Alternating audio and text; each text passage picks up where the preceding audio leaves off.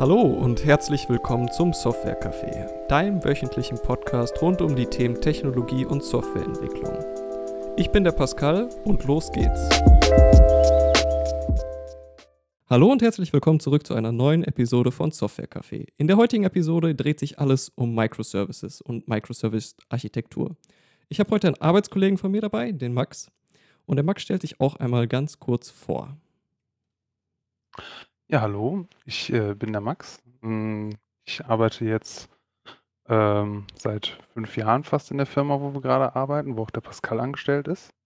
Und ähm, ich arbeite da äh, in dem Team, wo der Pascal jetzt eingekommen ist, äh, schon ein bisschen länger. Ähm, und da haben wir uns auch die Frage gestellt, wie kriegen wir denn jetzt unseren alten monolithischen Client äh, so ein bisschen verteilter hin und ähm, genau. Habe da auch grundlegend äh, mir Gedanken zugemacht, wie man sowas dann nachher verteilen kann und wie man dann diese, Trans äh, diese Transition auch hinbekommt. Quasi von einem Monolithen hin zu einer verteilten Architektur. Genau. Genau.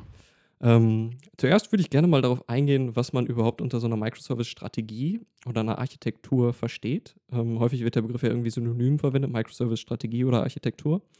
Ähm, ja, was, was ist denn deine Meinung bislang dazu? Also was, was verstehst du darunter? Weil ich habe tatsächlich relativ viel unterschiedliche Meinungen dazu gefunden, wie, wie die Leute das interpretieren. Mhm. Also für mich ist eine ja, Microservice ist ja erstmal ein relativ großes Buzzword so, ne? Genau. Ähm, da da verstehen sogar irgendwelche Chefs von Firmen irgendwas drunter, äh, wahrscheinlich was anderes als wir. Es ist immer Äh, irgendwas Fancyes, ne? genau, und, äh, ist irgendwie modern und so macht man Software heute. Ähm, für mich ist 'n Microservice erstmal irgendwie ein 'n Stück Software, was selbstständig betrieben werden kann. Und äh, idealerweise spielt er mit anderen Stücken Software, die auch selbstständig betrieben werden können, gut zusammen.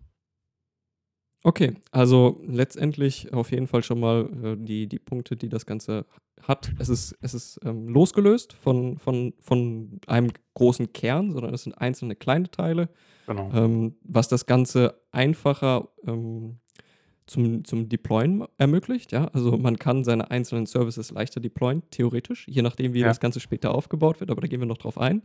Ähm, was ich noch als Vorteil auf jeden Fall sehe oder was, was ich darunter verstehe, man hat für die einzelnen Services eigene Verantwortlichkeiten.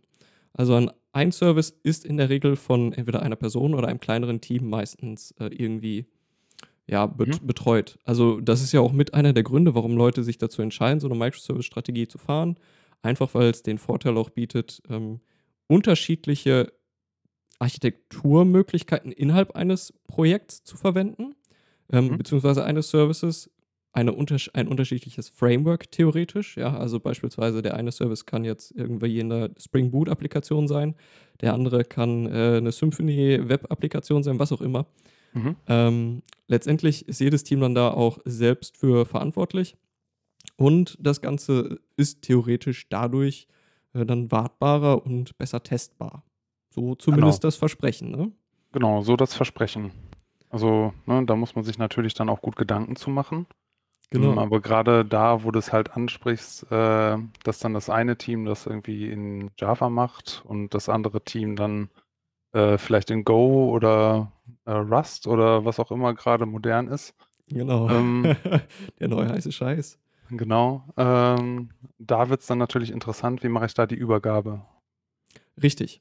Ähm, aber da würde ich gerne später noch drauf zu, zu Mhm. sprechen kommen. Ähm, generell, der, der Microservice ist somit letztendlich immer ein eigenständiges Projekt, oder? Oder was, wie würdest du das Ganze sehen? Hm, ich würde es auf jeden Fall sehen, dass es irgendwo eine 'ne abgeschlossene Einheit ist. Also 'n Microservice als eigenes Projekt, hm, vielleicht, das kommt dann darauf an, wie groß so 'n Microservice ist. Also, da, äh, spalten sich ja auch die Geister, beziehungsweise, Ja. ne, also, da gibt's natürlich auch Reibungspunkte. Wie groß mache ich denn jetzt so 'n Microservice? Was ist denn Micro? Ähm, dann gibt's natürlich auch den Ansatz, dann irgendwo Nano-Services zu machen, die halt wirklich klein sind oder, ähm ja, gibt auch seit seit 'n paar Jahren jetzt den Begriff des Makroservices, der dann Oh halt Gott. ein sehr großer Microservice ist. Okay. Ähm aber, ähm, ja, ne, da im Endeffekt ist das alles irgendwie was, was man unter Microservice versteht. Nur ja. Ähm, haben wir oder fällt dir grade ad hoc so 'n richtig gutes Beispiel für so 'n Microservice ein? Also, mir fällt beispielsweise so 'n Zahlungsdienst Dienstleistungsservice oder so ein, so was wie wie Stripe oder so. Das könnte man ja theoretisch auch schon als eine Art Microservice sehen, oder? Oh, hm, für mich ist das eher so 'n ja, 'n Zahlungsdienst, ähm, wäre vielleicht eher so was, was man als Schnittstelle irgendwo ansieht. Also, Okay, und ja. fast also, eher so 'n Webservice, Mhm. ähm, aber wie der dann aufgeteilt ist, der kann ja auch noch mal verteilt sein. Theoretisch, klar, wahrscheinlich sogar. Wahrscheinlich sogar, ja. Ja, Und, wahrscheinlich werden ähm werden die eine solche Architektur verwenden. Ja, genau, ne? Also, da da geht ja auch von bis, ähm also, 'n klassischer Microservice für mich wäre jetzt irgendwie so 'n kleines Stück Fachlichkeit. Also, ähm, wenn man jetzt mal so an an 'ne Versicherung denkt, ähm, ne, ist ja immer so dieses klassische Beispiel, an dem man sich dann so da durchhangelt, weil irgendwie sind die meisten Programmierer anscheinend mit Versicherungen beschäftigt heutzutage. Es sind auf jeden Fall sehr gut bezahlte Jobs in der Versicherungsbranche, muss man sagen. Genau, die dann auch irgendwie alle das Gleiche machen und, ähm, auch alle irgendwie den Anspruch haben, das besser zu tun. Ähm, ja, so 'n klassischer Microservice da wäre für mich eigentlich, ähm, irgendwas, was, ähm 'n 'ne Rechnung ausspuckt oder so was, was irgendwie, ähm 'Ne PDF generiert. 'ne 'ne Zum ja, Beispiel. 'ne PDF generiert, das wäre vielleicht schon 'n bisschen klein, aber, ähm, was 'n 'n Dienst, der, sagen wir mal, äh, Daten entgegennimmt, äh, und diese dann in verschiedenste PDFs gen umkopiert oder oder diese Zahlung dann da reinpackt und das dann wieder weiterverteilt. Das dann zum einen zum einen zum Kunden schickt, äh, oder zum Download anbietet direkt für den Bearbeiter für den Sachbearbeiter, der das grade braucht oder das irgendwie ins Archiv packt. Genau, so was wäre für mich 'n typischer Microservice. Okay, und da, finde ich, sieht man auch schon direkt ein ein großes Problem bei dieser Architektur. Die Geister scheiden sich sehr daran, was jetzt wo reingehört. Genau. Ähm, man man wei also, es erfordert für für die Entwickler ein deutlich besseres Verständnis von Softwarearchitektur und Softwaredesign. Ähm, und man muss das Ganze deutlich mehr durchdenken und mehr bedenken. Es müssen vorab schon Entscheidungen getroffen werden, welcher Service jetzt welche Funktionalität bekommt, welche Verantwortlichkeiten ein Service letztendlich hat. Und Mhm. das ist auf jeden Fall eine große Bürde für viele Entwickler, denke ich mal, ähm, die damit noch nie große Erfahrungen Mhm. gemacht haben. Ich glaube auch, dass es da sehr viel Erfahrung, hm, ja voraussetzt. Also, da müssen einige Leute sehr viel sehr viele Gedanken sich drum machen, sehr viel Hirnschmalz reinstecken. Wie wie schneide ich das denn? Also, ich meine, in der Softwareentwicklung allgemein geht's ja sehr häufig um Kapselung, ne? Wie Ja. kapsle ich genau mein meine Fachlichkeit? Wie kapsle ich meine Daten? Wie kapsle ich meine Datenströme von anderen weg, dass da nicht von überall drauf zugegriffen werden kann oder soll oder auch darf? Mhm. Ähm, und, ähm, genau diese diese Kapselung, äh, vernünftig hinzubekommen, da gibt's natürlich auch 1.000 Wege, das irgendwie zu machen. Ähm, und keiner ist da so richtig falsch. Hm, ne, setzt du 5 Leute dahin, die haben alle 5 Meinungen und alle und vermutlich sind 4 davon auch irgendwo valide. Wahrscheinlich, Ähm weil jeder seine eigenen Erfahrungen oder seine seine ja Genau. doch, seine Erfahrungen einfach damit gemacht hat. Genau, und dann geht's halt einfach nur darum, wie können alle damit, äh, vernünftig umgehen?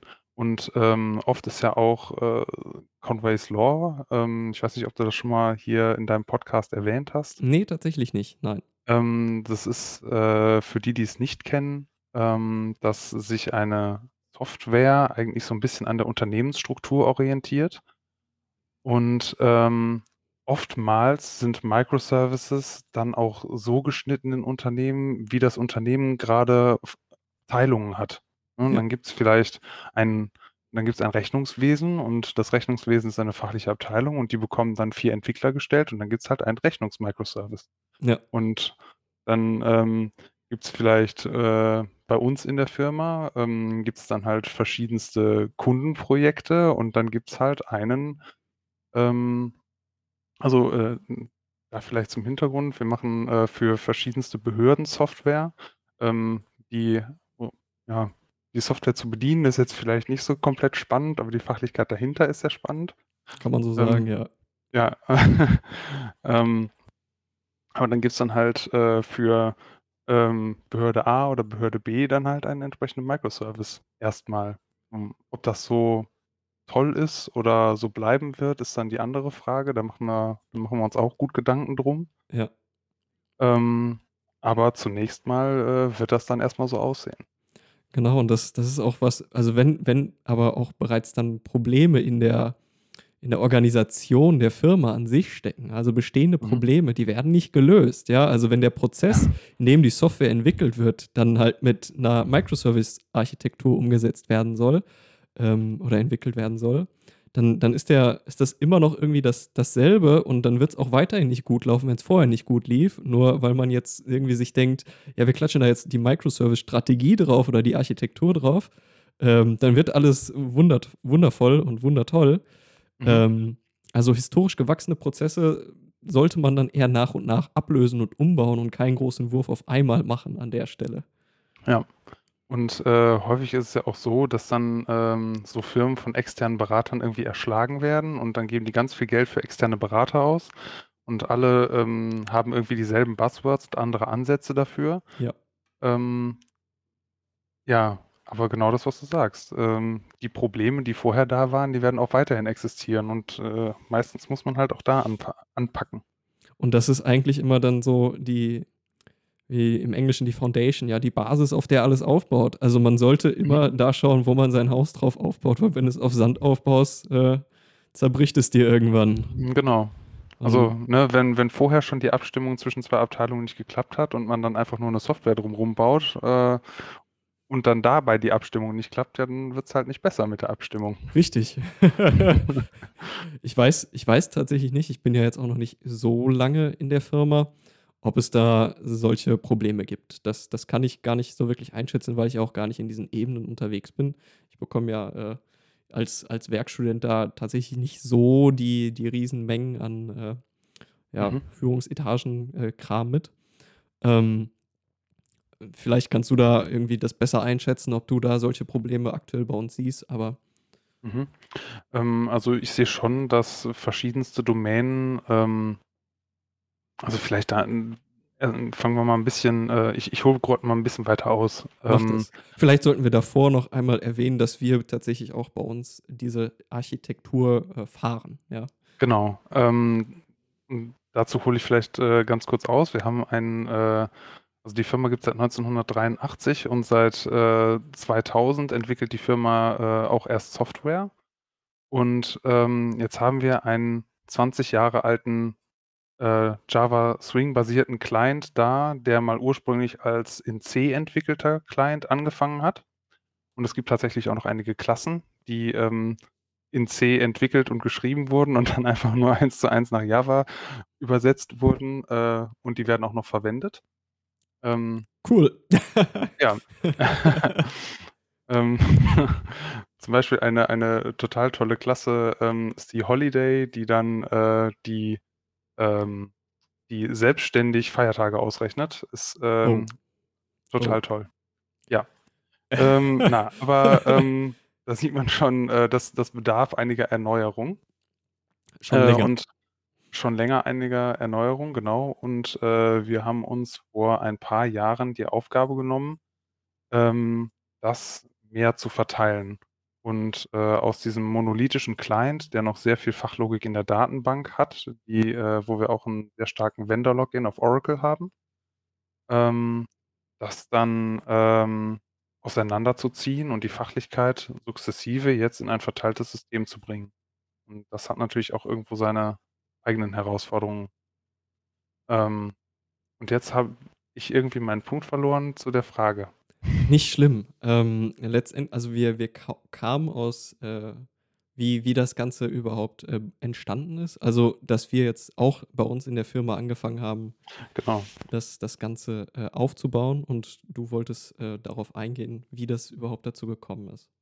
Genau, ja, äh, so. Letztendlich hast du's hast du's erklärt, also, du hast deinen Punkt Punkt dargelegt. Ähm Eine Sache, die die mir persönlich so 'n bisschen auffällt, ähm, bislang, also in der wenn man das Gan also wir wir fahren hier bei uns also ich mache ja bei uns hauptsächlich die, äh, Frontend-Entwicklung. Mhm. Ähm, ich hatte ja noch nicht wirklich viel, äh, bei uns mit mit Backend oder Java-Code, äh, zu tun, aber, ähm, das bisschen, was ich mal gesehen habe, äh, das war zum Glück dann auch nur moderner äh, moderner Mhm. Spring Boot-Code, ähm, vom vom Text-Mining-Stack, den wir da haben. Ähm, aber was mir was mir aufgefallen ist, dass je kleinteiliger man das Ganze hält, desto mehr Boilerplate beziehungsweise so Scaffolding kommt halt dazu und das sehe ich halt irgendwie so auf jeden Fall als eher störend. Ähm Mhm. ich bin mir auch nicht sicher, ob man dadurch also durch also um mal vielleicht noch mal auf Probleme, die das Ganze irgendwie nicht so wirklich löst, also diese Architektur zurückzukommen. Ähm, schlechter Code wird trotz alledem nicht durch so was behoben. Also, wenn du Nein. vorher schlechten Code geschrieben hast, wird es auch dabei weiter schlechter Code bleiben. Genau. Ähm Ähm gerne. Ja, ähm, genau, äh, wenn man halt vorher schlechten Code geschrieben hat, ähm, in einer sehr monolithischen Struktur, hatte man halt immer das Problem, dass dieser schlechte Code überall vorhanden war. Das heißt, im im im schlimmsten Fall hat der schlechte Code irgendwo ganz unten in der Basis stattgefunden, beziehungsweise lag da irgendwo rum und alle haben den benutzt und dann weiterverwendet und im allerschlimmsten Fall, äh, sich Patterns abgeguckt und die kopiert und dann hat sich der schlechte Code, äh, durch alle Schichten durchgezogen. Und auf einmal hat Und man nur noch Metadaten. auf einmal hat man nur noch Metadaten, genau. Ähm, was, äh, als Ursprungsidee gar nicht so schlecht ist, wenn man sagt, äh: „Ah, guck mal, wir haben hier Behörde A und, äh, die möchte unseren äh, die möchte jetzt irgendwie unseren Client haben und, ähm, da wir in 'nem föderalistischen Land leben, gibt's dann noch, äh, 15 weitere Behörden auf der gleichen Ebene in allen Län äh, in allen Bundesländern, die genau das gleiche Problem haben und, äh, ach, guck mal da, dann passen wir hier 'n bisschen was an, passen da 'n bisschen was an und dann funktioniert das.“ Die Ursprungsidee ist vielleicht nicht schlecht, da kommt man da auch ganz gut mit klar, aber nachher wird man da halt immer langsamer, aber, ähm, darum geht's ja heute nicht. Nein. Ähm aber wenn man dann eine monolithische Struktur hat, äh, und dann an der Basis irgendwo 'n komischen Code hat, dann zieht sich das halt überall durch. Mit Microservices bekommt man die Chance, diesen schlechten Code zu isolieren und im besten Fall relativ zügig dann austauschen zu können, Und ne? se s separat immer zu zu refactoren, ne?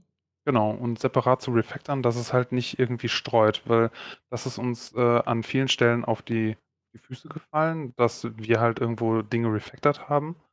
Und in meinem Projekt sah das gut aus und in, äh, naheliegenden anderen Projekten auch. Und jetzt ist mir auch der Punkt grade wieder eingefallen, den wir machen wollten. Nämlich, äh, wie sieht das mit der Unternehmensstruktur aus und mit der Kommunikation zwischen Abteilungen? Mhm. Ähm wenn dann eine andere Abteilung auf einmal gesammelt vor deinem Schreibtisch steht und alle dich böse angucken, weil deren kompletter Client nicht mehr startet. Das ist, äh, mir zum Glück noch nie passiert, aber, ähm, 'nem Arbeitskollegen, der mir gegenüber saß, tatsächlich. Ähm, der hat was Uh. eingecheckt und, äh, dann standen auf einmal alle 6 Leute um seinen Schreibtisch, haben ihn böse angeguckt und waren jetzt nicht, äh also ist jetzt nicht laut geworden oder so, aber die waren doch schon sehr erzürnt, äh, dass er das dann so gemacht hat, weil die 2 Tage später liefern wollten. Und, äh, der hat da irgendwo 'n kleinen Kernumbau gemacht und, ähm, das war nicht cool. Das ist, Hat sich äh alles relativ schnell auflösen können, aber bei ihm sah halt alles grün aus. Klar, ähm, da muss man sagen, da sind aber wirklich einige, äh, Prozesse schon vorher vorher schiefgelaufen, ne, wenn Auf er jeden Fall. überhaupt dazu gekommen ist, so 'n Kernumbau überhaupt anzugehen und solche Dinge und Genau. das nicht zu zu besprechen und das abzustimmen, ne? Ja, also er hat das ja abgestimmt, so. in seinem Team, ne? Ah, Da war halt alle da war halt alles gut. Aber ein anderes Team, was halt den Code mitbenutzt hat ja, die wurden dann halt vergessen und genau das ist ja der Punkt von vorhin. Wenn das halt vorher schon nicht gut lief, dann wird das mit Microservices ist auch nicht auch besser. genau, dann hast du genau dieselben Probleme, nur Genau. dass du dass die Leute vielleicht nicht direkt, äh, deinen Code verwenden halt, sondern nur irgendwie deine API. Genau, und dann fällt das halt nicht wer dann fällt denen das beim Entwickeln nicht mehr auf die Füße, aber bei der Integration. Und dann muss man halt Das das wäre vielleicht schon so der nächste Punkt, ich weiß nicht, ob wir da jetzt schon zu kommen sollten, aber, ähm, vielleicht greife ich da 'n bisschen vorweg und du bremst mich einfach. Ähm die Integration der Sachen muss man da halt gut testen. Genau, Und das wäre auch der nächste Punkt von mir gewesen, ja. Genau, also das ist, äh, so 'ne Sache, wo es bei Microservices dann sehr stark, äh, drum geht, dass wenn man halt seinen Microservice deployt, dass man dann nicht nur den seinen eigenen Code testen muss, sondern auch die Integration ins Gesamtsystem und wie sich das mit den anderen, ähm, Services in der in der Landschaft verhält. Weil so was muss man dann auch immer aufm Schirm haben. Vielleicht jetzt nicht jeder Entwickler die ganze Zeit, ähm, und ähm, das wäre auch was, da muss nicht jeder Entwickler immer grundsätzlich 'n super Verständnis dafür haben, in der in welcher Systemlandschaft er sich grade da bewegt und wie sich die vielleicht verändern könnte. Mhm. Aber er muss aufm Schirm haben, dass er in so 'ner Systemlandschaft ist. Ja, das auf jeden Fall. Aber du sagtest jetzt grade schon, ähm, quasi das Ganze immer integrieren in in die Einzel also in in der Landschaft mit den einzelnen Projekten untereinander. Das setzt aber erst mal generell voraus, dass man eine funktionierende, äh, CI/CD-Umgebung hat, ja? Die die muss schon da sein oder man muss sie halt aufsetzen. Oder man macht sehr viel Handarbeit, ja. Genau, ähm, wie's wie's teilweise ja auch, äh, dann bei uns noch irgendwie ist. So habe ich das manchmal, äh, im Gefühl, dass wir doch An der einen oder anderen Stelle, ja. noch, äh, deutlich optimieren könnten. Ähm, und unsere unseren unseren Jenkins-Build etwas, äh, ja, fail-safer machen, damit er nicht jedes Mal abschmiert und man ihn immer wieder neu starten muss. Und dann auf einmal funktioniert's dann beim 3. Mal. Das ist immer so 'n bisschen, ah, das muss noch verbessert werden. Ja, das ist, äh, beim Backend zum Glück nicht so. Ja, zum Glück. Ja, das das Problem ist an der Stelle einmal, äh, 'n kleinen Schwenker an der Seite, dass dass er halt immer wieder die einzelnen Server also einmal Storybook startet und, ähm, den den einzelnen Cypress-Runner. Und dann läuft er halt schon irgendwo laufen zu viele Instanzen und dann läuft der aus out of resources und dann ist vorbei. Das ist so 'n bisschen Ja. das Problem. Ja, das ist äh, das ist immer so das Problem, wenn man das auf der eigenen Hardware betreibt, Ja. äh, und die dann plötzlich in die Knie geht. Genau. Aber da kommen wir auch später noch mal gerne drauf zurück, Gerne, ja. ähm, wenn's dann auch darum geht, wie man das Ganze hostet, ne? Weil da gibt's ja allerlei Möglichkeiten, ob man das Ganze on-premise bei sich selbst irgendwie im Rechenzentrum hostet oder, ähm, beispielsweise in der Cloud wie GCP oder AWS. Genau. Ähm, aber prinzipiell würde ich gerne mal auf das Thema zu sprechen kommen, welche Probleme man sich zumindest verspricht, mit einer solchen Architektur zu lösen. Was wie wie ist ist man überhaupt auf diese Idee gekommen, das Ganze so anzugehen und vielleicht sogar noch den Schwenker, woher kommt das Ganze? Also diese die Architektur stammt ja ursprünglich, zumindest sagt das irgendwie jeder, von Netflix. Ja, also Netflix ist damit auf jeden Fall sehr groß geworden. Ähm und, äh ja, wo das jetzt genau angefangen hat, äh, weiß ich tatsächlich gar nicht. Ich auch Ähm, nicht. Also ja. nicht hundertprozentig. Ich das das, was ich mal so 'n bisschen, ähm, beim Recherchieren gefunden habe, ist halt, dass viele darauf verweisen und dass dass Netflix halt mit einer der großen Anbieter war, weil sie's halt brauchten, diese diese Art von System und das halt dort für sich verwendet haben. Ja, genau. Also, ähm, so so serviceorientierte Architekturen, die halt, äh, schon vorher da waren, ähm, die gibt's ja die gibt's ja seit den 80er Jahren oder vielleicht schon früher, weiß ich nicht. Ähm, aber, ähm, so Ser also, dass es irgendwo verteilte Services gibt, äh, irgendwelche Web-Services, die angesprochen wurden. Also, ähm, ja, ne, dass die halt irgendwo, äh, was bereitgestellt haben und dass man in einem Rechenzentrum dann irgendwas von 'nem anderen Rechenzentrum abgegriffen hat. Ähm, das das Prinzip gibt's ja schon irgendwo sehr lange. Ja. Ähm, und wo man dann irgendwann hintergekommen ist, ist, dass sehr viele Firmen irgendwie das Gleiche gemacht haben. Da hat man verschiedenste Protokolle entwickelt, ähm, sodass, äh also, ich meine, ich bin auch erst 32. Ich mache jetzt nicht seit, äh äh, seit seit 40 Jahren Softwareentwicklung.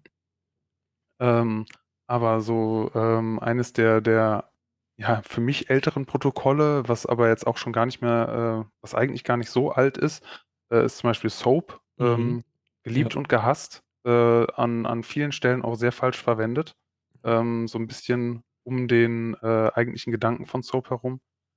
Ähm Und, ähm, dass man da einfach Standards braucht, ne? Also, zum Beispiel, ähm ja, wie so 'n Soap, ne? Wie verwende ich das und was gibt's da für Schnittstellen? Wie übertrage ich das Ganze und so weiter? Und dass sich da viele Leute irgendwo Gedanken drum machen. Mhm. Ähm, und, ähm, REST-Schnittstellen, äh, hört man ja auch sehr viel, dass, äh, da drüber kommuniziert wird und dann gibt's da so 'n Open-API-Standard, an den sich viele halten. Ähm, genau und ne, so so zieht sich das dann halt weiter durch und Netflix, die hatten ja einfach die riesengroße Herausforderung, dass sie über den ganzen Globus hinweg streamen wollten. Und die Ja. wollten auch, ähm, sehr große Datenmengen eigentlich an sehr viele Leute verteilen und das ständig online haben und, äh, das dann auch in verschiedenen Ländern irgendwie so 'n bisschen anders machen. Äh, aber wenn jetzt zum Beispiel 'ne neue Folge von irgendwas irgendwo hochgeladen wird Mhm. ähm, dann muss das auf allen also, von irgend Muss 'ner das verteilt Serie werden. dann muss das verteilt werden. Und das muss für den ganzen Globus irgendwo relativ zügig verfügbar sein. Ja. Und ja, natürlich verteilen die das irgendwo vor, aber ähm, und schalten das dann irgendwann frei, aber trotzdem muss das ja passieren, dass, äh dass unfallfrei eigentlich, äh, von irgend 'nem amerikanischen Server, wo's vermutlich hochgeladen wird, zumindest initial ähm, deutsche Serien werden da vielleicht nicht so unbedingt hochgeladen, aber, ähm ja, dass das dann unfallfrei auf eine sehr große verteilte Serverlandschaft kommt, die tatsächlich auch global ist. Und die haben da sehr viele Patterns einfach etabliert, ähm, die auch jetzt noch irgendwo gelten.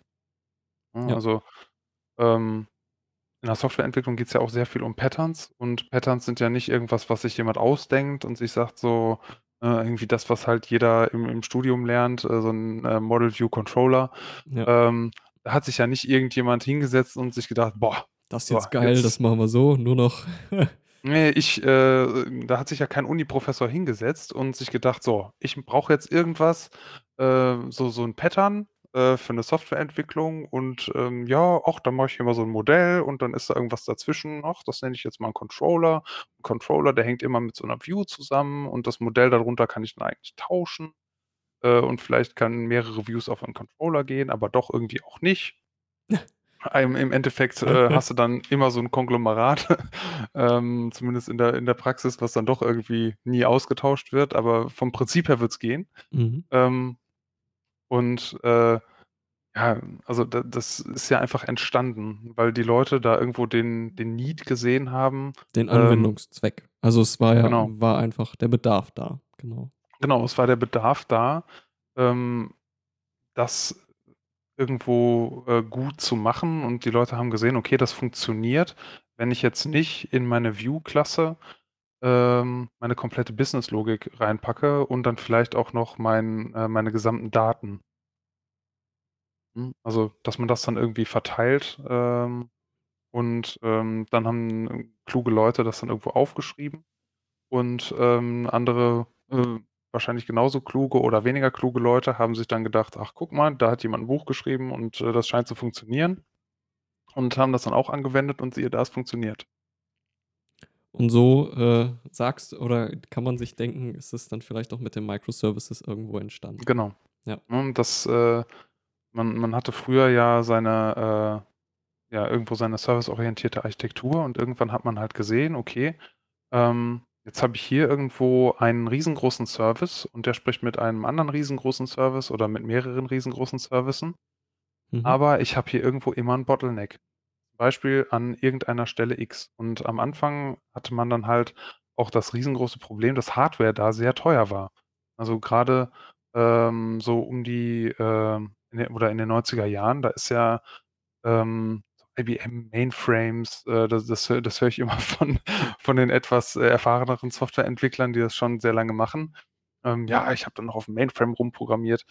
Ähm ja, aber das war halt die Sache, das war unfassbar teuer, da Hardware hinzustellen. Und wenn man dann irgendwo ein Bottleneck in seiner Software hatte, ähm, dann da Hardware zu skalieren, das war halt teuer. Und Und das ist, äh, etwas, was man sich jetzt verspricht, dadurch halt deutlich zu zu erleichtern. Genau, also, dass man da dann zumindest an der richtigen Stelle nur die Hardware, ähm, erhöht und dann nicht immer für das Gesamtsystem die Hardware erhöhen muss. Also, was so 'n Microservice natürlich kann ist, ähm, sehr deutlich zu zeigen, ob er ausgelastet ist oder nicht. Mhm. Ähm, ich glaube, da hast du vorhin schon mal gesa oder, ne, äh, im Vorgespräch hattest du erwähnt, dass wir da doch, äh, gleich drauf kommen. Genau, auf das Ähm Monitoring, ja. Genau. Ähm, aber da kann man dann auch sehr gezielt, ähm, für Microservices dann zum Beispiel, ähm, nicht nur einen Microservice dahinstellen, der eine Fachlichkeit abdeckt, sondern den gleichen Microservice noch mal dahinstellen. Also, das ist auch 'n Ja. Riesenvorteil von so Microservices, wenn man sie denn richtig designt, ähm, dass man da einfach mehrere von haben kann. Und dann einfach nur noch Load Balancing betreiben muss und halt immer den Traffic an den jeweiligen Service, der grade weniger ausgelastet ist, äh, weiterschieben muss.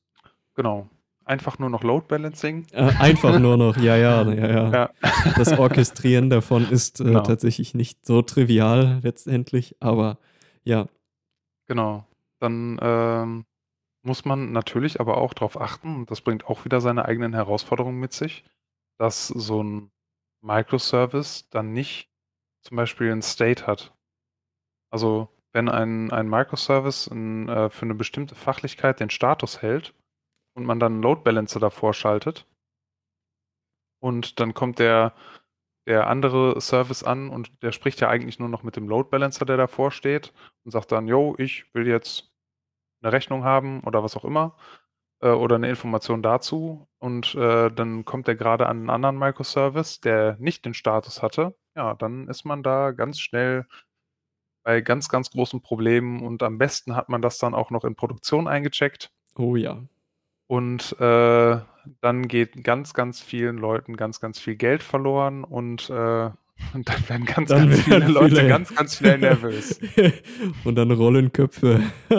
Ja. Ja, das, ähm ich hatte wir hatten bei meiner alten Firma ein ähnliches Problem. Wir hatten dort keine keine Architektur im also, keine Microservice-Architektur, ähm, aber wir hatten ein ähnliches Problem mit mit dem, äh, Load Balancing. Wir hatten mehrere NGINX, ähm, Server laufen. Wir hatten halt das war 'ne PHP-Applikation oder 'ne Symfony-Applikation und, äh, das war für 'n Webshop. Und teilweise war der halt dann mehr ausgelastet und wir hatten die hatten halt ein, ähm einerseits 'n Varnish-Cache davor vorgeschaltet und, äh, dann halt 'n Load Balancer. Das Problem war dann aber, dass wir halt im Code teilweise, ähm, auf gewi auf ja, also, wir hatten halt einen State irgendwo drin, der nicht irgendwie in 'ner Datenbank oder so zentral lag, sondern halt ander anderweitig, äh, gehalten wurde. Und das hat dann zu zu Problemen geführt, mit denen man halt auch in der Entwicklung gar nicht erst mal gerechnet hatte. Ähm, weil man hat halt in seinem kleinen, boah, na ja, riesengroßen Projekt viel eher, äh, gearbeitet und hat halt so sein sein Ding da gemacht. Ähm, und dann ist hat man in der Produktionsumgebung 'n ganz anderes Setup und auf einmal funktioniert's halt nicht mehr. Und dann ist muss man erst mal ganz schnell diese Probleme irgendwie lösen, die dann vielleicht teilweise so stark irgendwo verdrahtet sind in in seinem Monolithen. Ähm, das kann schon sehr bitter werden. Auf jeden Fall, ja.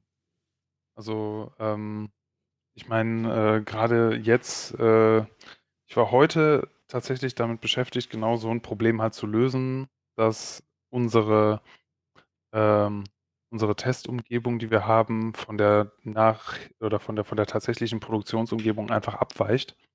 Das ist immer Ähm schlecht, wenn irgendwas abweicht von dem Genau. Tatsächlichen. Ähm, aber ich meine, wir wir haben, äh, 50 Kunden knapp und wir können nicht für jeden Kunden das exakte Setup immer parat haben. Mhm. Ähm, das erlaubt uns unsere Firmengröße einfach nicht.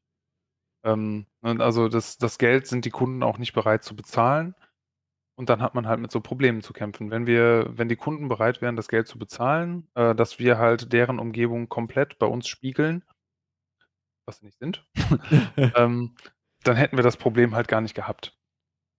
Ähm, also, ne, Umgebung spiegeln heißt nicht mit Daten, sondern, ähm also, vielleicht da kurz zum Hintergrund, wir sind 'n komplettes On-Premise-Geschäft. Wir machen das komplett nicht sel also, wir hosten das komplett nicht selbst, sondern wir stellen denen eigentlich nur unsere Artefakte zur Verfügung und die betrei oder unsere Kunden betreiben das alles selber. Mhm. Hm. Und, ähm, da haben wir halt dann auch nur Testumgebungen, die dem irgendwie ähnlich sind und wir haben dann die Konfigurationen von denen, aber, ähm, wir sind jetzt da zum Beispiel auf 'n Problem gelaufen, dass die, äh, vor unsere Applikation noch 'n Reverse Proxy gesetzt haben, um Autorisierung dann noch mal durchzuse oder noch mal zusätzlich durchzusetzen. Mhm. Sprich, wir autorisieren bei uns in der Anwendung, ähm, noch mal selber. Und, ähm, die möchten allerdings noch mal, äh, 'ne zusätzliche Sicherheit, 'ne zusätzliche Autorisierung, äh, für ihr Single Sign-On haben und haben da noch mal 'n zusätzlichen Server vorgeklemmt und, ähm, ja, haben uns das zwar gesagt, ähm, aber nicht so richtig, wie die das genau machen. Mhm. Und das ist uns jetzt komplett auf die Füße gefallen. Also, der hat unseren Traffic einfach äh, unsere unsere Service Calls hat er komplett redirected auf 'ne HTML-Seite.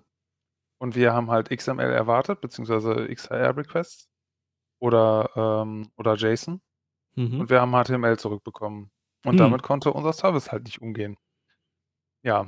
Hm, hm. Das, äh das hat dann gut. auch ja, äh, das hat dann auch, ähm, ganze 3 Wochen beim Kunden gedauert, bis dann ein sehr teurer Consultant das Problem überhaupt mal identifiziert hatte. Ach so, also die brauchten dafür auch noch extra einen einen Berater. Ja, genau. Ähm, Der und, teuer ähm Geld gekostet hat. der teuer Geld gekostet hat, Also, weil IT-Consultants sind schon eine ein lukrativ lukrativer Job. Also, Ja. muss man Also, sagen. das ne, also, äh, unter 1.000 € am Tag geht da eigentlich nichts. Ja. Und, ähm, ja, wenn man halt gut ist, dann sind so Stundensätze von 200 € auch keine Seltenheit. Das ist schon ziemlich geil, muss man Ja. irgendwo sagen. Zumindest, wenn man sich das komplett selbst, äh, einstecken kann. Ja. Also, das würde ich auch gern sehen. Wer wird das nicht? Ja. Wer wird das nicht? Aber das ist dann tatsächlich auch also, bei uns in der alten Firma, äh, die w war von der von der Größe her deutlich kleiner.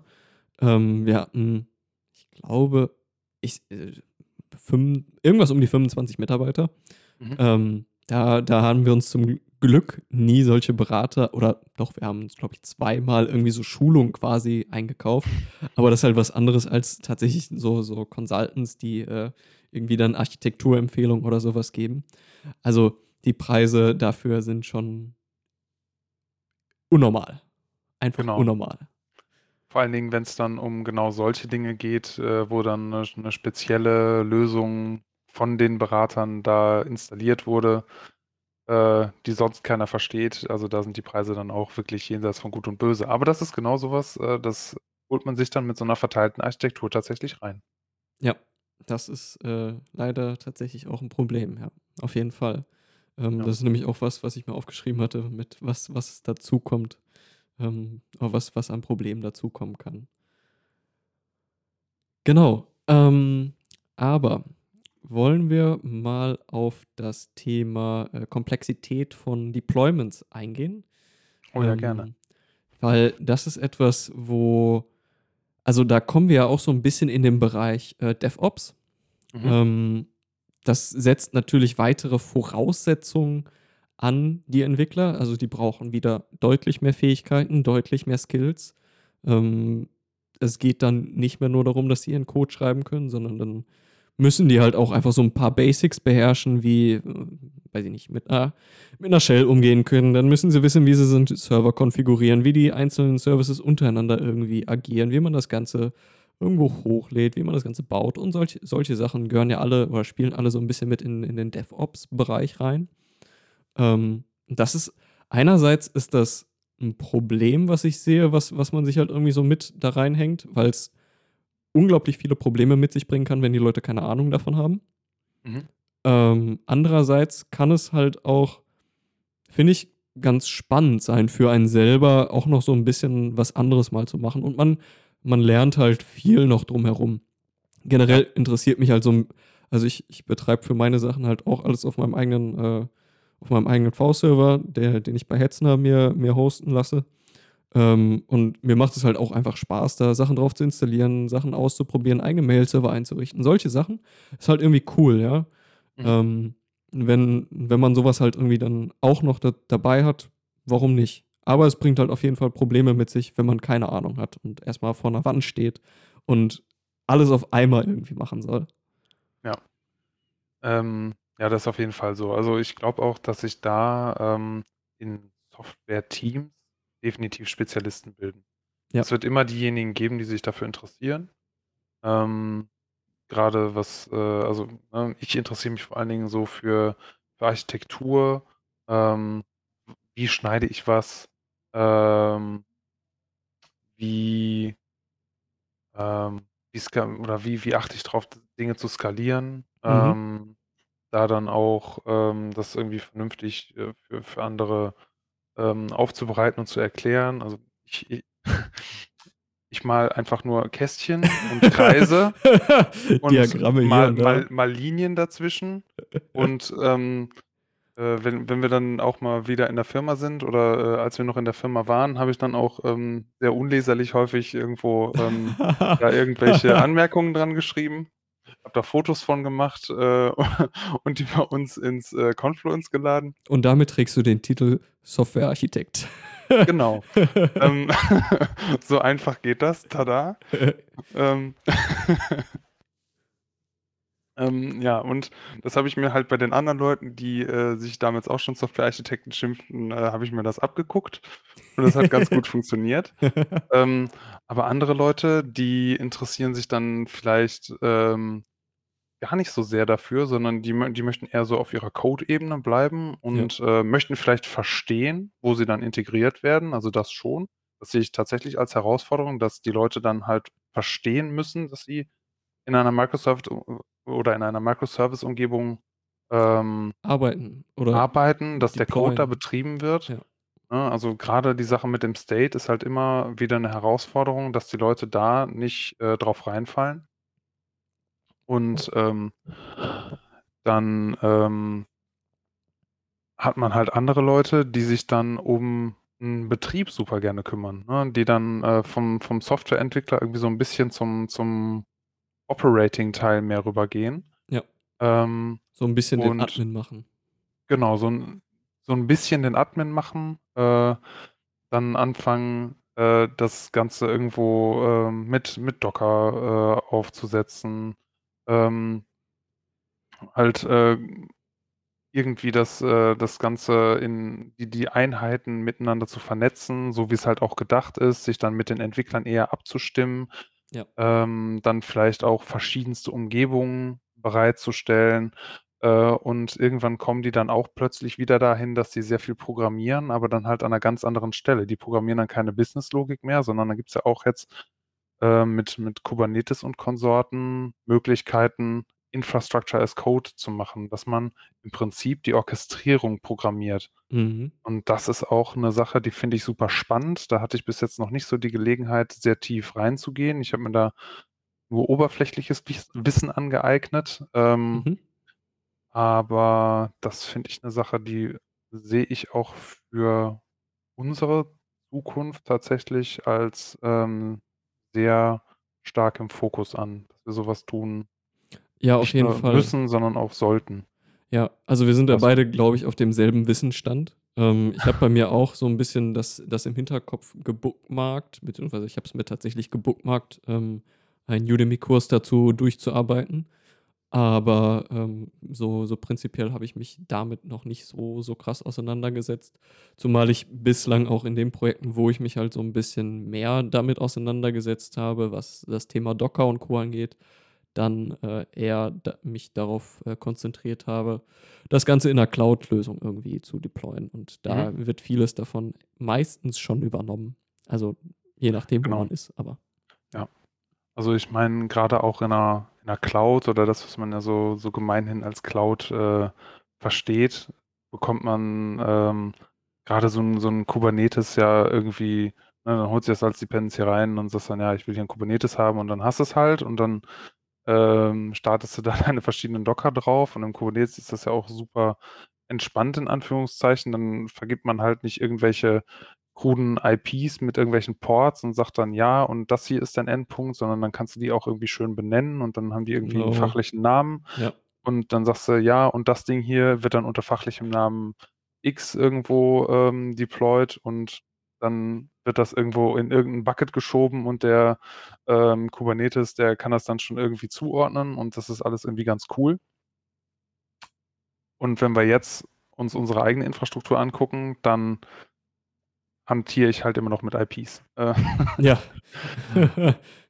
Und, Und und ganz ähm vielen tollen Ports und ja. Genau. Und dann, äh, sagt man halt der Geschäftsführung ja und wenn wir das dann selber betreiben wollen, dann, ähm oder wenn man das halt in der Cloud betreiben will und dann ist direkt so: „Ah, Cloud, das geht doch nicht. Wir arbeiten für Behörden.“ Datenschutz.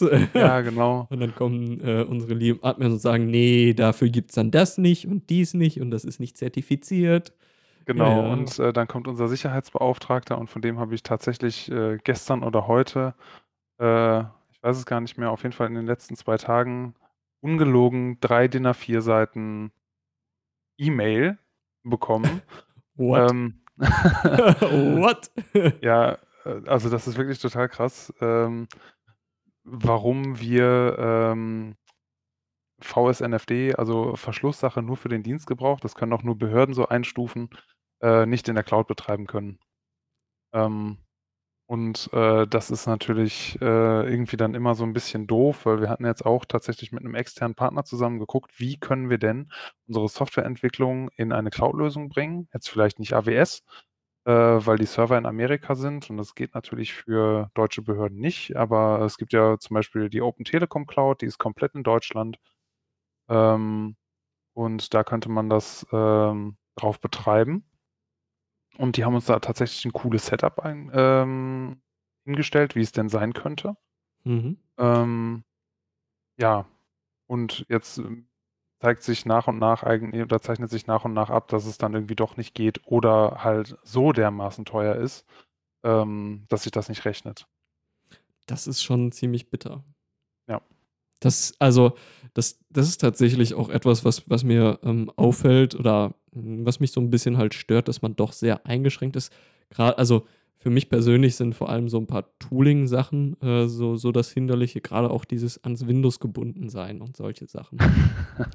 Ich ganz ehrlich, mich stört das ungemein, weil für mich persönlich ist es einfach furchtbar von von den Shortcuts her, ja. Ich habe bei mir 'ne Mac-Tastatur und dann will ich halt immer die Mac-Shortcuts benutzen und dann funktioniert das nicht.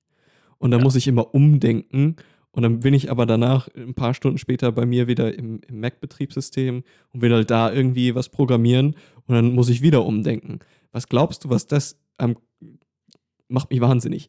Ja. Generell, das ist auch alles also, ich ich hatte letztens mit, äh, 'nem anderen Kollegen, dem Ben, ähm, noch gesprochen gehabt, weil ich vorhatte, bei mir Docker zu installieren auf dem Windows-Rechner und dann sagte er: „Oh nein, tu das bloß nicht, dann geht da alles kaputt und dann funktioniert gar nichts mehr und da ist irgend so 'ne komische Windows-Version, die wir noch haben und dann funktioniert das nicht und dies nicht.“ Und du denkst dir so: „Wow, also das kann doch eigentlich nicht sein.“ Genau.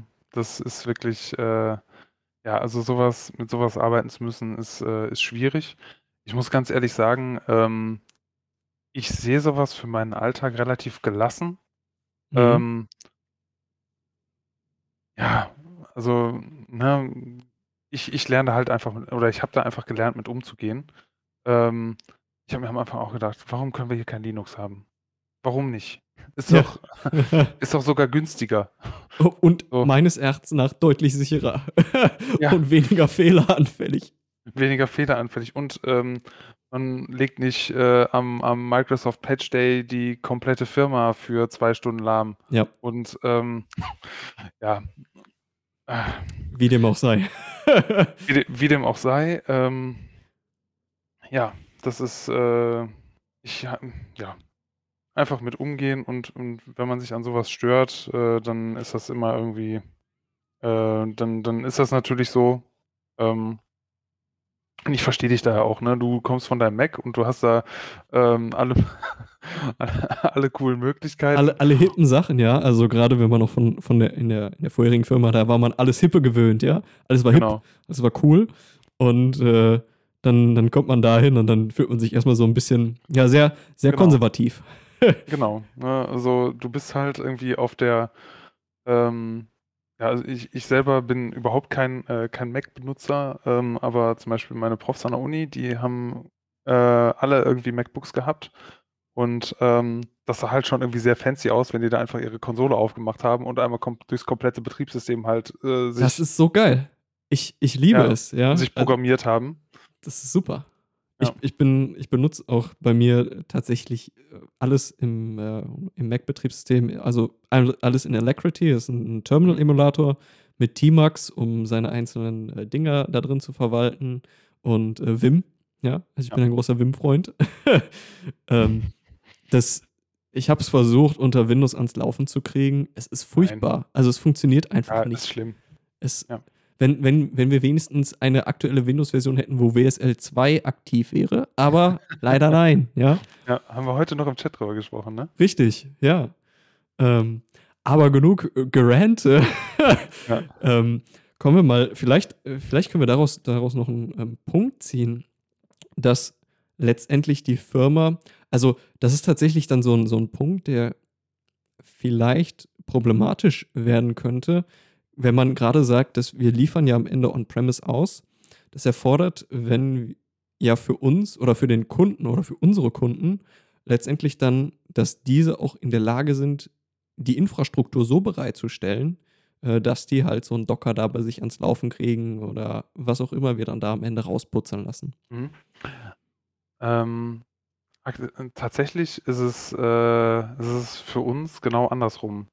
Ähm, wir geben denen nicht vor, wie die das betreiben, Okay. sondern leider, ähm, sagen die uns: „Wir haben folgende Infrastruktur und da muss das drauf laufen.“ Das heißt, wir also, beim aktuellen Kunden haben wir Hardware des Todes. Da können die können skalieren bis zum geht nicht mehr. Okay. Ähm, und die haben auch Knete ohne Ende, äh, um das zu machen. Das habe ich auch schon mitbekommen und gehört, ja. Ja, und, ähm, das das ist auch gut so, äh, weil da drauf können wir gut üben. Ähm, aber dann haben wir auch andere, äh, Kunden und da müssen wir halt, äh, sehr vorsichtig sein. Äh, unser unser Geschäftsführer hat das so schön gesagt: „Ja, wie gut skalieren wir denn?“ Wir haben halt gesagt: „Ja, je nachdem, was sie für Hardware haben, bis zum geht nicht mehr, bis zum Rande des Horizonts können die alles machen. Die Dinger sind alle stateless, da kannst du so viele hinstellen, wie du willst.“ „Ja, aber nach unten?“ Und dann dann hat er erst mal in so 'n in so 'n paar Fragezeichen Gesichter ge geguckt und, äh also, ja, wir haben auch, äh, zum Beispiel die die Steuerfahndung. Das ist auch einer unserer Kunden und die haben kein Geld für Hardware. Die haben 3 Aldi-PCs unterm Tisch stehen und das ist deren Server-Farm. Und, ähm ja, also, ne, solche Dinge müssen wir halt auch aufm Schirm haben und dass das bei denen auch betreibbar ist. Zum Beispiel, ähm also, ich meine, wir reden ja heute über verteilte Systeme. Ähm, wir mussten genau aus diesem Grund, weil wir halt auch solche Kunden, ähm aktuell versorgen und, ähm, da haben wir halt auch Verträge unterschrieben, dass wir die auch, äh, die nächsten, äh ja, 10, 12 Jahre mindestens noch mitversorgen müssen. Hm. Ähm Mhm. und, ähm, da möchten wir halt auch ganz gerne eigentlich mit so 'nem verteilten System drauf gehen, aber wir mussten unsere Software an manchen Stellen halt so designen, dass wir Microservices auch zusammenfassen können. Dass wir mehrere Microservices in wir, äh, machen alles im Backend aktuell in Java, dass wir alle in einer JVM betreiben können. Mhm. Dass die da halt auch miteinander sprechen können. Das heißt, die Schnittstellen, die sehen dann tatsächlich auch so aus, dass die auch innerhalb von einer JVM, also einer Java Virtual Machine, miteinander kommunizieren können. Mhm. Und das ist noch mal 'ne Herausforderung, dass, äh ich meine, wir arbeiten mit Spring Boot unter der Haube, dass sich da dann die einzelnen Spring Boot-Container nicht in die Quere kommen. Das das ist schon nicht mal eben so gemacht. Also, da haben wir halt auch sehr viel Hirnschmalz reinschmecken stecken müssen, dass, ähm also, ne, zum Beispiel, wenn du jetzt in in Spring Boot 'n, äh einen einen Service anmeldest und, ähm, der hat jetzt, ähm der der heißt jetzt Service A, ne, ganz blöd gesagt. Ja. Ähm, dann fällt dir das sofort auf, wenn, äh, beim Start deines Microservices wenn irgendjemand anders auch 'n, äh, Service anmeldet, der Service A heißt. Fällt dir sofort auf, ne? Startet nicht. Sagt: „Ich erwarte Service A, ähm, von dem Typen, ich kriege aber den Typ.“ Mhm. So. Aber der andere Microservice, der kann auch 'n Service A haben, das interessiert dich ja nicht. Der läuft auf 'ner komplett 'n komplett anderer Prozess, kriegst du nicht mit. Genau, ja. Wenn du die jetzt zusammenschmeißt Dann und Konflikt. und und dann hast du direkt 'n Konflikt. Und um so was halt auch runterskalieren zu können, mussten wir halt 'ne Lösung finden. die nicht mal eben so easy war. Aber haben wir geschafft und ich glaube, äh, das stellt uns auch für die Zukunft ganz gut auf. Mhm. Also, da das ist auf jeden Fall dann wieder, um noch mal auf einen der Punkte zurückzukommen, es erfordert definitiv mehr Design-Expertise oder vielmehr Software-Design-Expertise als, äh, tatsächliches Ja. Design, ja. Ähm, wo wir dann bei bei den verteilten Systemen grade sind und wo es dann vielleicht auch schon um Fehler geht. Wenn wir jetzt mal den Punkt von von dem Monitoring oder der Auslastung, ähm, der einzelnen Services, äh, drauf zu sprechen kommen, weil du grade zum Beispiel auch schon sagtest, dann haben die halt nur irgendwie begrenzten RAM zur Verfügung. Wie wie können wir überwachen, dass der RAM, äh, ja, ausreichend zur Verfügung steht? Wie wie können wir da mehr RAM zuweisen? Wie können wir neue Services dazuschalten? Dazu braucht es 'n gutes Monitoring, ja. Das das ist auf jeden Fall 'n weiterer Schritt an Komplexität, der der obendrauf kommt, der auch teilweise noch einzelne einzelne Personen, die das Ganze dann dauerhaft betreiben, äh, braucht, ja. Also, man braucht dafür entweder auch noch eigene DevOps-Menschen, ähm, Entwickler oder wie auch immer man sie dann von der Stellenbezeichnung her, äh, nennen mag. Mhm. Ähm, denn wenn dann in so einem verteilten System ein Fehler auftritt, der durchs Monitoring irgendwie zu tragen kommt, dann muss man natürlich auch erst mal, äh, herausfinden, was genau nicht funktioniert. Da muss man sich durch zig Logs wahrscheinlich durcharbeiten, denn je mehr Services laufen, desto mehr Logdaten werden produziert. Das Ganze muss irgendwo aggregiert werden, damit man das Ganze überhaupt zur Verfügung hat. Dann braucht man sich wahrscheinlich selbst noch irgendwelche Skripte, um diese Logs zu verarbeiten. Und dann kommt irgendwann vielleicht doch noch mal der Punkt, wo man erst mal, äh, flucht und sich so denkt: „Ach, könnten wir jetzt nicht einfach Monolithen haben? Wäre das dann nicht irgendwie einfacher?“ Ähm, ja, das ist, äh, so so was, was mir 'n bisschen durch den Kopf ging, weil es ist, glaube i also, von von der Erfahrung her, die ich bislang gemacht habe, ist es noch nicht viel in dem Bereich, aber ist es so 'n so 'n Fehler zu finden, gar nicht so einfach in so 'nem System. Ja. Also, ähm, grade wo du's ansprichst, DevOps, da das sind natürlich so die die Ops vom DevOps, Ja. ähm, die dann genau so was haben. Also, da gibt's auch verschiedenste Tools und verschiedenste Strategien, um so was zu tun. Ähm und das kommt dann halt auch wieder drauf an, wie du das Ganze betreibst. Also, gehen wir jetzt erst mal von dem Fall aus, du hast, ähm, ein Operator-Team, was sich genau um die gesamte Systemlandschaft kümmert. Sprich, ähm, da sitzen die die betreiben dann vielleicht irgendwie so 6, 7 verschiedene Microservices, die da irgendwo sind. Ähm, zum Beispiel ein ähm, ein Arbeitskollege von uns, der hat vorher bei C&A gearbeitet Mhm. und C&A, die haben so 'n eigenes, äh, Warenwirtschaftssystem, ähm, ne, wo dann die verschiedenen, ähm äh, wo dann die verschiedenen, äh, Warenhäuser, ähm, sagen können: „Okay, ich brauche jetzt hier folgende Klamotten und, ähm, ich bin hier leer, ich bin da leer.“ Ähm, oder wo dann gesagt: „Okay, wir haben jetzt irgendwie 'ne neue Kollektion und die wollen wir jetzt dann alle ausrollen.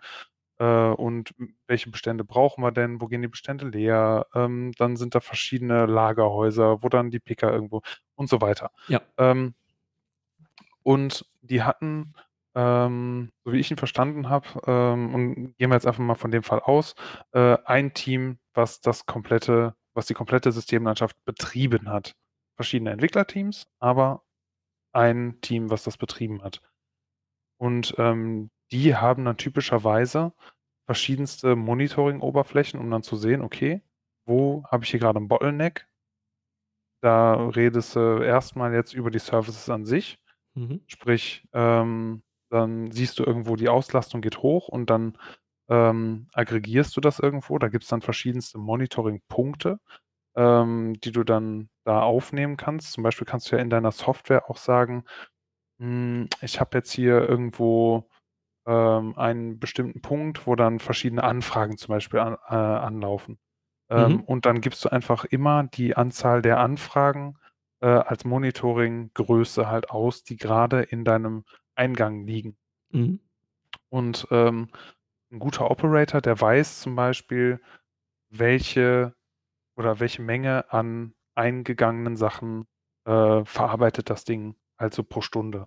Ja. Ne, das ist 'ne Größe, die kannst du nicht von vornherein, ähm, irgendwo in die Software einbauen, sondern das ist eigentlich 'ne Größe, die die lernt so das das Operating, ne? So Mit der Zeit der einfach mit der mit der Zeit, genau, Ich meine, ne? du man Ab kann es natürlich Service ab? klar, je je mehr je mehr du halt optimierst klar, man kann irgendwo optimieren, um das Ganze irgendwie, äh, Ja.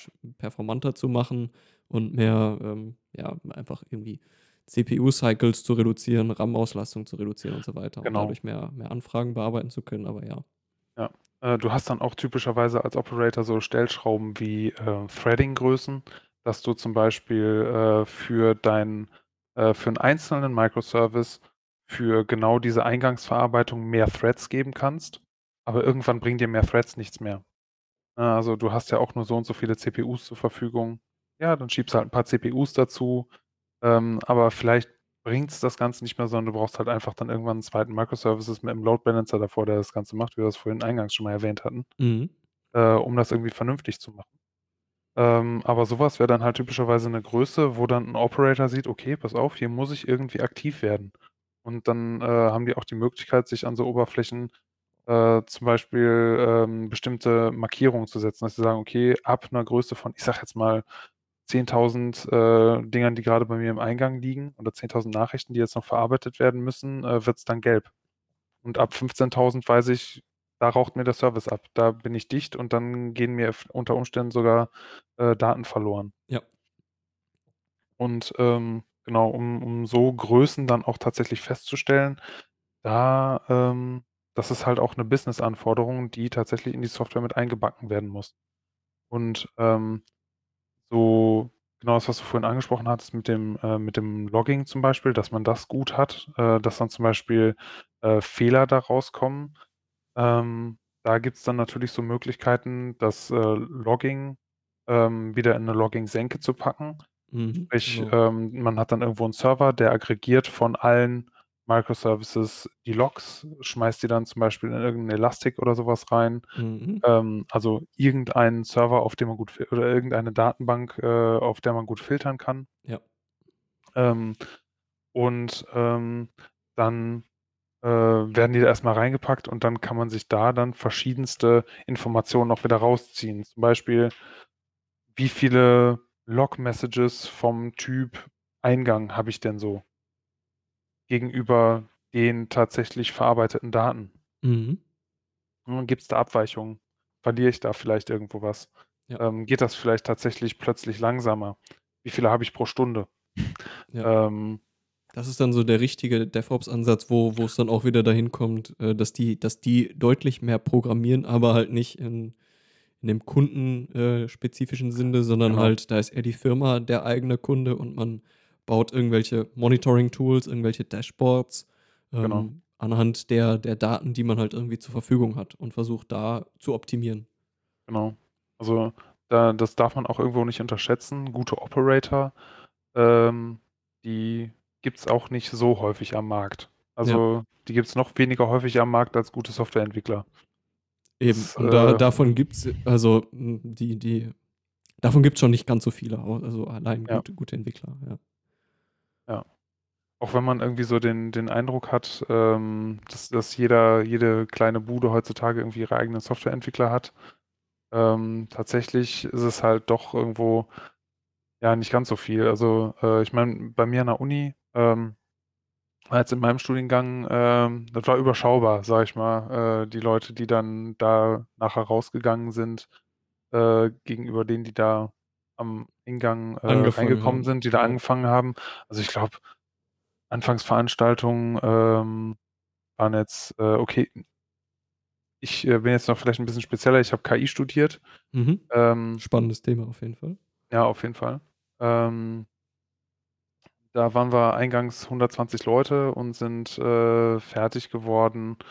Ähm, da waren wir noch so 40 Boah, das vielleicht. das sind aber immer noch viele. Also, wir haben bei uns eine, ähm, Absolventenquote von ich lasse mich nicht lügen, es sind irgendwas um die 7 oder 8 %.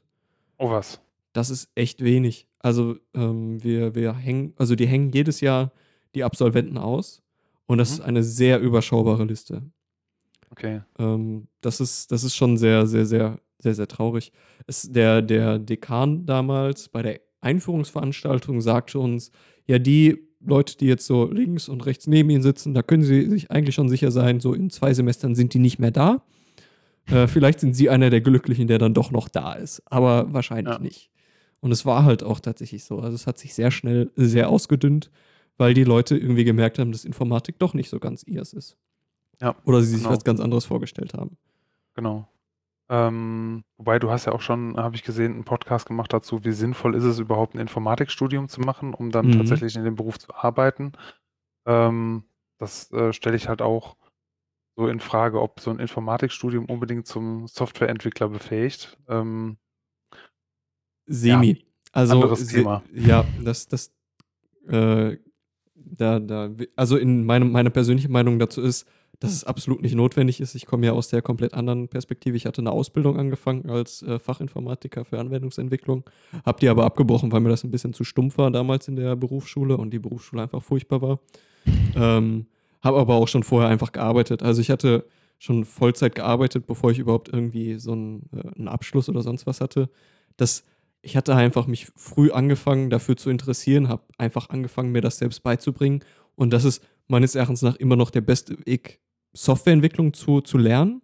Ähm, aber um so ein bisschen mehr Theorie zu verstehen und ein bisschen mehr ein, ein Verständnis dafür zu kriegen, wie das Ganze funktioniert, dafür ist so ein Studium ziemlich ideal eigentlich. Einfach um Ja. so ein bisschen Background zu verstehen. Du bekommst halt einfach sehr viel Wissen in sehr komprimierter Zeit Genau. reingedrückt. Ja. So, was, was man sich halt äh, ansonsten über sehr viele Jahre irgendwie erarbeiten muss, das äh, bekommt man da in sehr, gerade wenn man schon mal angefangen hat und ein bisschen Vorwissen hat, ähm, dann versteht man auch tatsächlich vieles von dem, was, Oh äh, ja. was einem vorne erzählt wird. Ja. Ähm, an, an der einen oder anderen Stelle hatte ich das bei mir zum Beispiel nicht. Und ähm, nach so einem Jahr dann tatsächlich ähm, in der, in der echten Entwicklung sind mir dann sehr viele Dinge wieder eingefallen, die mir die Profs dann da erzählt haben, wo ich irgendwie gedacht habe, so ja, ist doch gar nicht so wichtig. Und dann ging dir Ähm, ein Licht auf. ja, genau. Also so bestes Beispiel ist für mich eigentlich so eine, so eine Vorgehensweise, ähm, wo die uns dann verschiedene, ähm, ja, verschiedene Softwareentwicklungsmodelle, Vorgehensweisen, sprich agiles Arbeiten gegenüber Wasserfall ähm, zum Beispiel erklärt haben. mhm. Und das war für mich irgendwie so eine, so eine Geschichte, so ja, pff, ist doch egal. Naja, lass mich einfach coden, ja. Ja, genau. Ne, so, und ähm, ja, ist nicht egal. Ist Nee. so gar nicht egal. Absolut nicht. Das Ja. macht tatsächlich einen sehr, sehr wichtigen Unterschied. Ja. ähm, um so ein bisschen zum, zum Abschluss von dem Thema zu kommen, wo ich gerade so auf die Zeit schaue. Mhm. Ähm, wie stehst du persönlich dazu? Würdest du jedem Anwendungsfall empfehlen, das pro, formuliere ich jetzt extra mal genauso, äh, eine, eine Microservice-Architektur drauf zu verwenden? Oder wann siehst, oder anders gefragt, wann siehst du es als sinnvoll, so etwas zu verwenden? Und wann ist es vielleicht doch noch sinnvoll, einen Monolithen zu verwenden? Ja, wie du schon sagst, ähm, die, die Frage war jetzt äh, bewusst, äh, Gut gestellt. bewusst gut gestellt. ähm, ja, es ist natürlich Quatsch, ne? Also, ähm, wenn man jetzt Microservice irgendwie als, äh, als Hammer sieht äh, und das das einzige Tool ist, äh, das man so zur Hand hat, dann ist alles irgendwie äh, ein Nagel, den man damit erschlagen will. Ähm, ja, das dann, also, nee, das funktioniert ja nicht. Ähm, Ja. Man hat zum Beispiel ähm, verschiedenste Anwendungsfälle, wo ich auch noch heute der festen Überzeugung bin, dass zum Beispiel ein Swing-Client, ja, ist vielleicht ein bisschen in die Tage gekommen, ähm, aber ein, ähm, ein Java-Client mit einem JavaFX-Frontend oder äh, ein C-Sharp-Client mit einem in C-Sharp programmierten, was auch immer die da haben, ähm, äh, Frontend, ähm, Gute Frage. So die C-Welt ist über, also die, die, die Microsoft-Welt ist so gar nicht meins, muss ich gestehen. Also ich Ja, mag d- C und ich- C komme ich mit klar, aber so, so Ja. die UI weiß ich nicht. Oh, also ich, ich muss das kurz machen. Ich glaube, das heißt WPF, äh, Windows Presentation Foundation. Ah ja, ja, ja, ja, ja, ja. Ähm, Gehört habe ich's. das, ja, das, das habe ich ganz kurz, äh, als ich Werkstudent war, gemacht. Mhm. Ähm, das funktioniert erstaunlich gut. okay. Also wirklich. Ähm, solange man für Windows irgendwelche Dinge baut, in Windows, äh, mit C-Sharp, das funktioniert wirklich gut. Mhm. Und damit kann man sehr, sehr schnell gut aussehende, gut funktionierende Ergebnisse erreichen. Äh, also das, das hat mich wirklich erstaunt. Gegenüber Java ist das wirklich äh, ein Eye-Opener. Okay. Ähm, und dann kam äh, so Android-Entwicklung und das war für mich dann nochmal ein neuer Eye-Opener, weil das funktioniert nochmal ein bisschen besser. Und es Ähm, soll, hm, ich weiß nicht, ob du da irgendwie dran geblieben bist. Ähm, die haben ja jetzt auch mit deklarativer UI und äh, Stateful UI und so jetzt einiges gebracht. Äh, Ja. Sehr, sehr coole Fortschritte. Ja, genau, das meine ich. Also deklarative UI, das ist, äh, das ist großartig. Also Ja. das ist wirklich, ja, ne, also das bringt halt wirklich UI-Entwicklung auch gut nach vorne. Ähm, aber genau das. Ähm, du hast halt teilweise auch einfach Systeme, die benötigen keine richtigen Service Calls. Ne? Wa warum sollte man die unbedingt skalieren? Ähm, gerade so grafiklastige Anwendungen. Ähm, würdest du ein Computerspiel als Microservice machen? Ich glaube nicht. nee. Ähm, So, ähm, ne, das das bietet sich halt einfach nicht an. ja. Ähm, so und das das ist halt immer auch so so mein mein Beispiel, was ich dann da bringe. 'N Computerspiel ist auch Software und die muss auch irgendwie gemacht werden, aber für die ist Microservice halt einfach überhaupt kein Anwendungsfall. Ähm es sei denn, man macht jetzt irgendwie ein, ähm, wie es gerade modern ist, Chess.com, äh, und, ähm, macht dann irgendwie, dass man gegeneinander, äh, Schach spielt auf einer Oberfläche, die irgendwo im Netz stattfindet. Mhm. Ähm, Aber ja. reden wir, wenn wir von, vom klassischen Videospiel auf dem Desktop reden, dann. Äh, ja, genau. da läuft Also vielleicht, vielleicht die Infrastruktur im, im Backend irgendwie, wenn es ein großes MMORPG oder so ist. Die ist Genau. dann vielleicht so, so verteilt, klar, irgendwie. Aber ja. Genau. Ein Also, Beispiel, ne was, was ich noch gesagt hätte, wäre ähm, so, so eine popelige Webseite von irgendeiner, irgendeine Blog-Webseite oder was, ja. Da Ja. braucht es das nicht. Das ist absolut, absoluter Overkill und äh, hat Genau. überhaupt keinen Anwendungsfall dafür. Genau das. Also, manche Dinge, die sind halt einfach nicht dafür gemacht. Ähm, klar, wenn du wenn du Spaß dran hast, dann kannst du auch deine Blog-Webseite irgendwie als Micro oder sogar Nano-Service betreiben. Also, Nano-Service grade mit, äh, SaaS-Ansätzen von den aktuellen Cloud-Anbietern, wo du dann tatsächlich nur Code-Schnipsel in, äh, Skriptsprachen irgendwo hochlädst und das dann als Microservice betreibst, beziehungsweise Nano-Service. Mhm. Ähm, so was finde ich extrem spannend. Ähm Es ist tatsächlich, also diese ganze Cloud-Function-Geschichte und so weiter, sei es jetzt Genau. Azure Functions oder die Google Cloud Functions, das ist schon ziemlich beeindruckend. Ich habe mich damit äh, vor einigen Wochen mal angefangen mit auseinanderzusetzen und da so ein bisschen was gemacht. Was man damit alles machen kann, das ist cool. Genau. Aber ist vielleicht was, äh, für 'n für 'n separates äh, für 'n separates Thema, weil wenn wir jetzt damit anfangen, dann dann sind wir sind wir noch in 1,5 Stunden dran. Ich glaube auch. Ja. Ne, aber, ähm, genau das, äh Microservices sind sicherlich kein Allheilmittel, aber bestimmt 'n 'n guter Weg, wenn man weiß, was man tut. Genau. Das ist ein gutes Schlusswort, finde ich.